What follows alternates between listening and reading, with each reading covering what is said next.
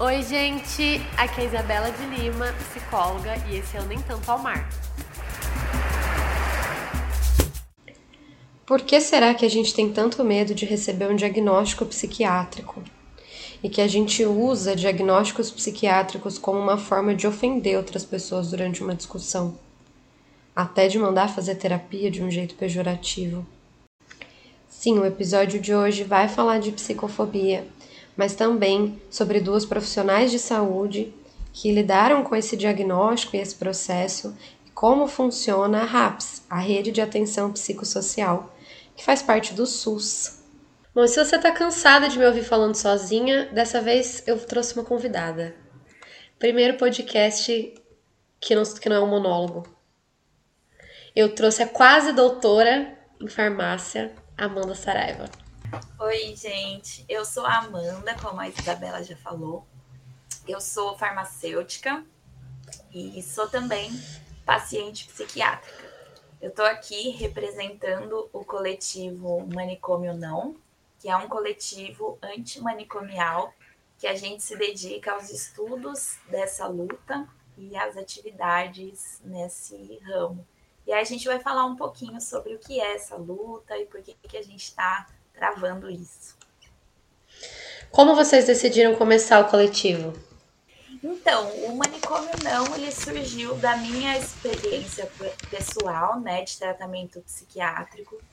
E depois que eu me descobri psicótica, eu tive que desconstruir toda uma vivência psicofóbica e passei por diversas abordagens de tratamento, até conhecer o CAPS, que é fruto da reforma psiquiátrica que o Brasil passou. E aí, diante disso, do contato que eu tive com colegas que foram internados e das ameaças de desmonte das políticas de saúde mental desse nosso governo, eu convidei algumas amigas que eu sei que são sensíveis ao tema para iniciar esse coletivo e os estudos antimanicomiais.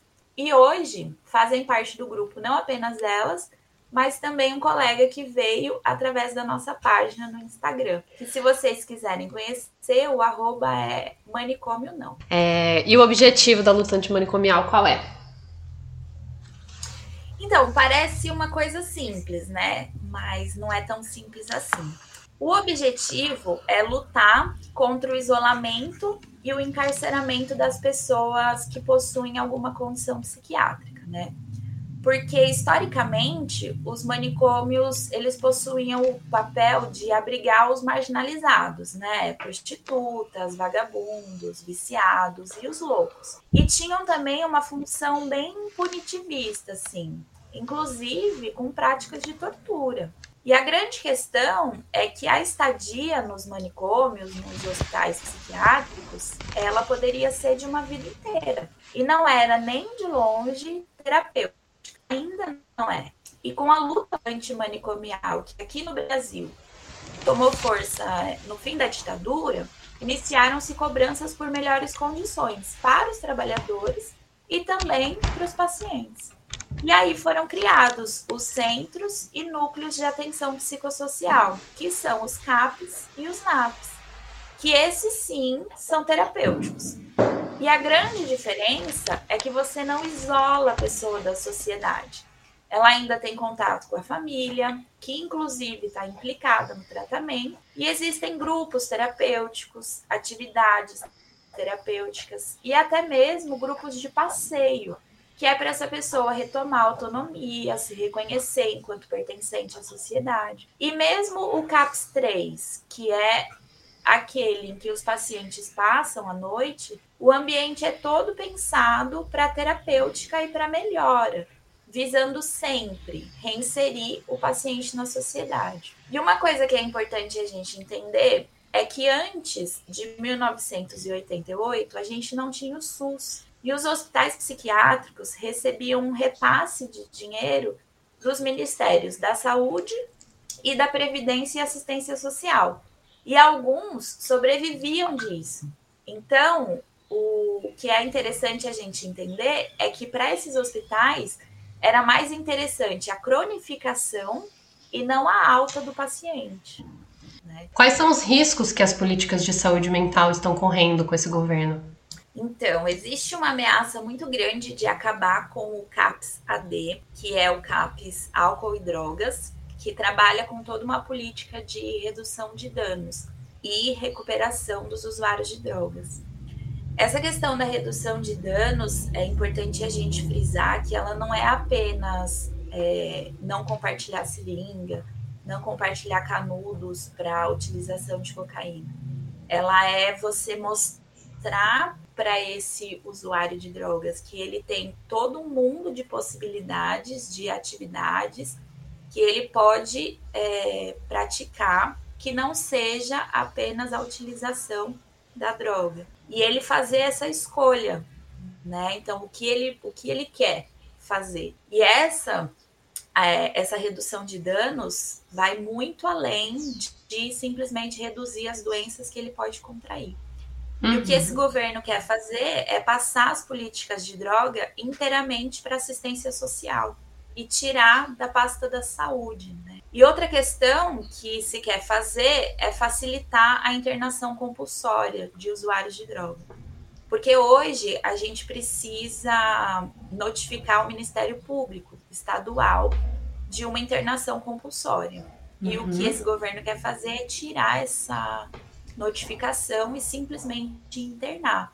Assim como no filme Bicho de Sete Cabeças. Também querem extinguir o programa de volta para casa, que é um programa que busca reinserir na sociedade pessoas que passaram longos períodos internadas e ajudar, inclusive, a encontrar suas famílias.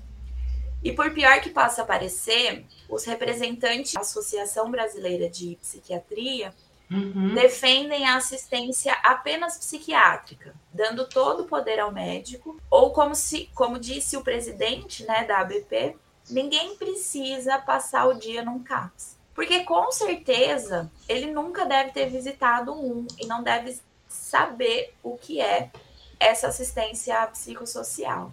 É. E também a gente tem o consultório de rua, né, que tem essa assistência psiquiátrica, psicológica, até mesmo de dentistas para, para a população de rua, que é outro programa que está é, sob ameaça de acabar. É, eu sinto que assim, a psiquiatria está começando a entrar num movimento diferente, ainda bem.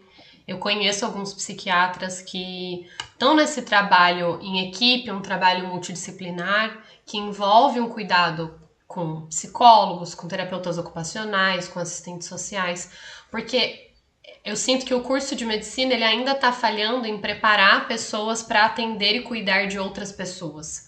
Né? Eu sinto que na medicina como geral a gente tem uma máquina, assim, é um técnico olhando para uma máquina o que está quebrado para consertar, para ela poder voltar a trabalhar. E, e aí nesse sentido fica muito fácil a gente achar que consulta psiquiátrica basta, a gente dá remédio e a pessoa fica bem. O que o Paulo Amarante fala muito sobre isso é que a psiquiatria ela parou de olhar a pessoa que tem uma doença e passou a olhar apenas a doença. Né? Então eu trato uma doença, eu não trato uma pessoa que manifesta um sintoma. Né? Sim. Então a gente esqueceu que é uma pessoa. Sim. É, as pessoas perguntam muito, né, de diagnóstico para psicólogo. Sempre recebo gente perguntando muita coisa, pedindo para explicar os critérios. E é uma coisa que eu nunca faço, porque eu acho que a gente já tem um estigma social muito grande em cima de transtornos psiquiátricos para ficar só classificando. E quando chega alguém na clínica, pelo menos na minha abordagem, a ideia é, claro que o diagnóstico ele é importante, a Fernanda Landeiro, que é uma psicóloga da TCC, até postou uma frase hoje que eu estava lendo, ela estava falando disso. O diagnóstico, ele não é um, um buraco para você colocar a pessoa, ele pode ser a escada que te tira do buraco. Né? Depende do jeito de como você olha. Então, o diagnóstico é importante para a gente encontrar o que existe de literatura e de evidência científica para tratar da melhor forma possível aqueles sintomas é, e para você poder conversar com qualquer pessoa no mundo sobre o assunto, mas é só. Então eu não trato determinados diagnósticos.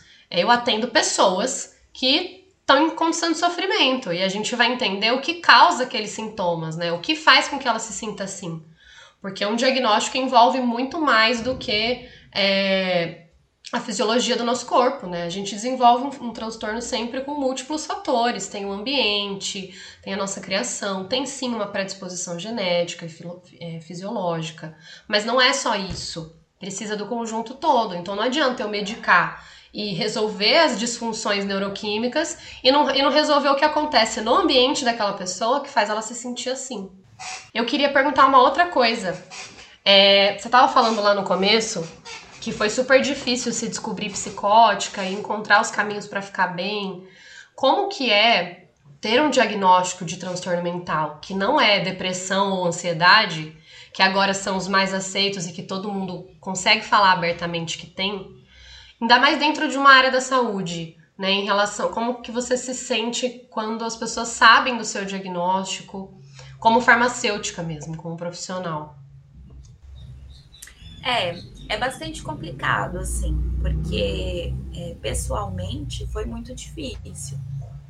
Porque quando a gente pensa em depressão e ansiedade, a gente não coloca isso no balaio da loucura, né? Então, quando a gente tem depressão, quando a gente tem síndrome do pânico, assim, a gente tá dentro do que é ainda normal, né? E aí, quando eu recebi essa notícia, que foi bem assim, né? Eu recebi a notícia de que eu é, estava apresentando é, sintomas psicóticos, né?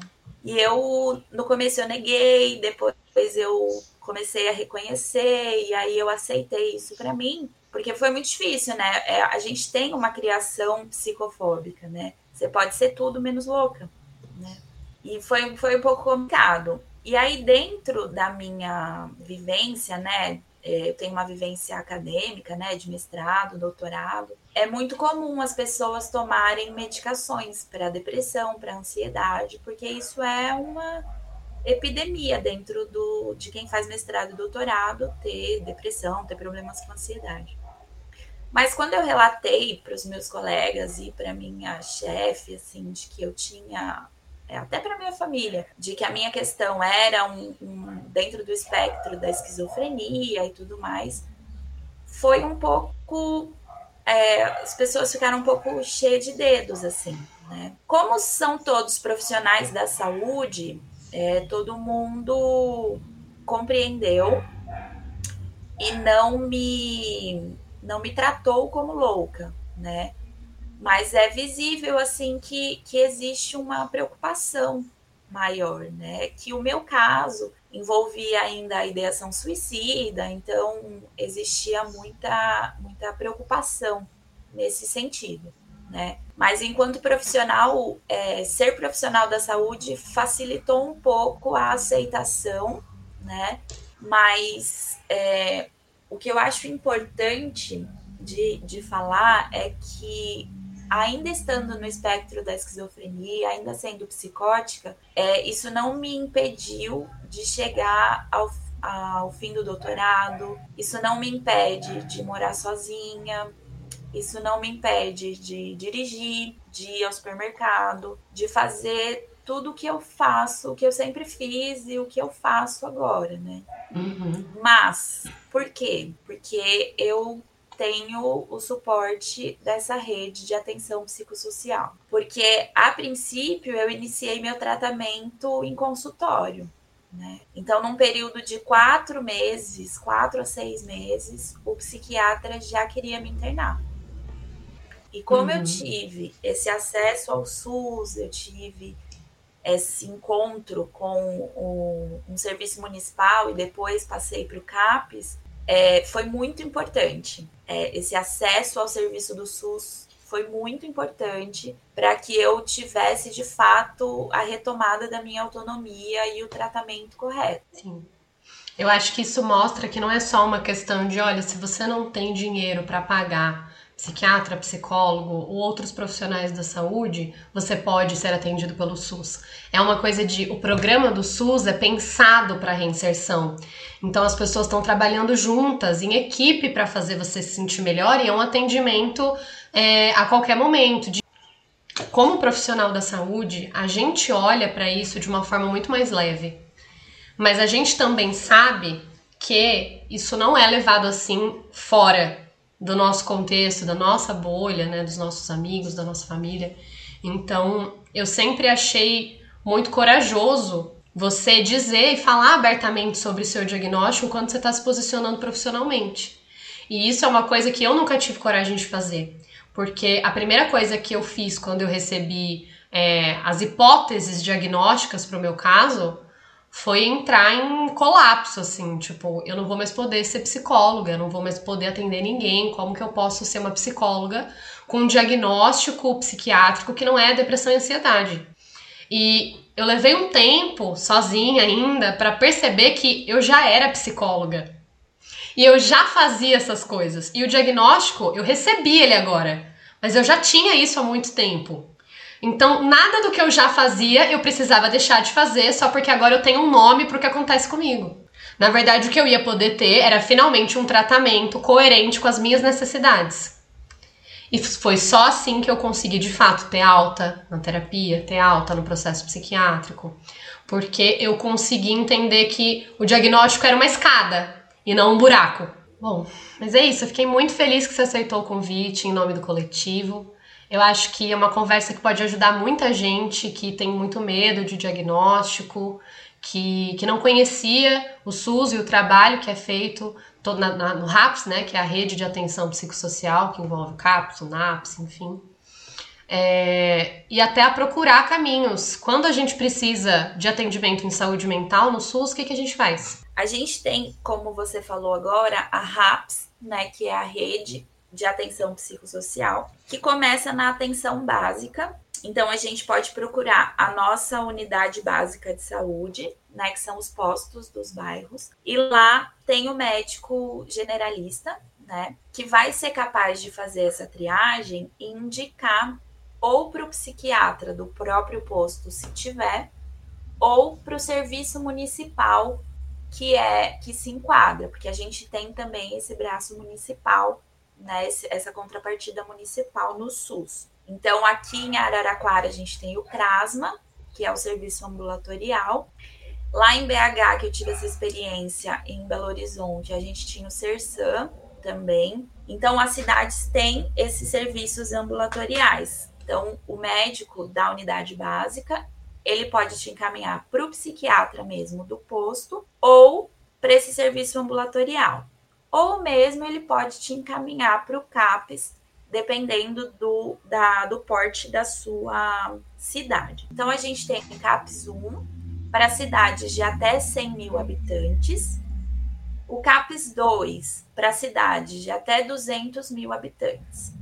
Os CAPs, gente, eles têm atendimento de acompanhamento. Então, no CAPES, você vai ter um técnico de referência, então, aquela pessoa que é responsável por você no CAPES. E aí, você vai ter grupos semanais terapêuticos, atividades semanais, então, são atividades de música, atividades de arte, atividades terapêuticas. Você vai precisar de alguém da sua família ou um amigo, alguém que que esteja próximo de você, que participe também de um grupo terapêutico e que seja seu responsável nesse tratamento, tá? Por quê? Porque essa pessoa é a pessoa que está com você. Então, para que ela não adoeça junto com você, ela também faz parte desse grupo terapêutico. Porque isso acontece, gente. Nós não estamos preparados para lidar né? Um psicólogo está preparado para lidar com o seu adoecimento, mas a sua mãe, a sua prima, a sua vizinha não está. E também, além de ser muito difícil, essa pessoa pode ser também o gatilho da sua crise. Então, ela passando pelo processo terapêutico, ela também consegue compreender melhor a si mesma e a relação que ela tem com você dentro desse processo de adoecimento. Sim. Depois a gente tem o CAPS 3, o CAPS 3 é para cidades que têm mais de 200 mil habitantes e ele possui também leitos. Então, o paciente ele pode ficar, é, entre aspas, internado nesse local. Então, ele passa a noite nesse local. Só que ele é diferente de um hospital, tá? Então, o paciente passa ah, os dias lá, tem as refeições, as medicações, mas é um ambiente mais próximo de uma casa, do que de um hospital. E nós temos também o CAPS AD, que é quando você tem algum problema com álcool e drogas, então você se direciona ao CAPS AD. E tem o CAPS para infância e adolescente. Então, quando você tem menos de 18 anos e passa por essa situação, seja ela crônica ou não, de depressão com ideação suicida ou sintomas psicóticos, você procura pelo CAPS é, infanto-juvenil ou crianças e adolescentes. Outra coisa que a gente normalmente não sabe é que a gente pode contar com o atendimento do SAMU. A equipe do SAMU tem, tre tem treinamento para lidar com situações de crise e de surto. Então, no momento de crise ou de surto, você pode ligar para o SAMU, que eles vêm ao local e eles podem levar o paciente para as salas de estabilização ou para as UPAs, né? A UPA, que tem esse atendimento 24 horas, ela tem é, essa emergência psiquiátrica, tá? Então pode levar nesse momento de crise. O SAMU sabe lidar com momentos de crise, tá? Não é nada relacionado a pôr a pessoa numa camisa de força, isso não existe mais. Então a gente liga para o SAMU, eles sabem lidar com crise de tentativa de suicídio, com crises psicóticas. Então, a, a gente pode contar com esse serviço. E a gente tem as enfermarias especializadas no hospital geral. E a gente tem também os serviços de residência terapêutica. O serviço de residência terapêutica é para quando a gente sai do hospital psiquiátrico e a gente não, não tem a, aceitação da família. Então a gente vai para essa residência terapêutica, passa um período de reinserção para voltar para a sociedade. Tá? Então, até a gente que a gente consiga um emprego, até que a gente consiga se reinserir, e aí sair dessa residência terapêutica e voltar para a sociedade. Que é como eu disse, nem todos os pacientes têm a sorte ou o privilégio que eu tive de ter o apoio da família. Bom, espero que a louça das pessoas tenha ficado ultra limpa, porque esse episódio ficou maior. Até a Tchau. próxima. Obrigada.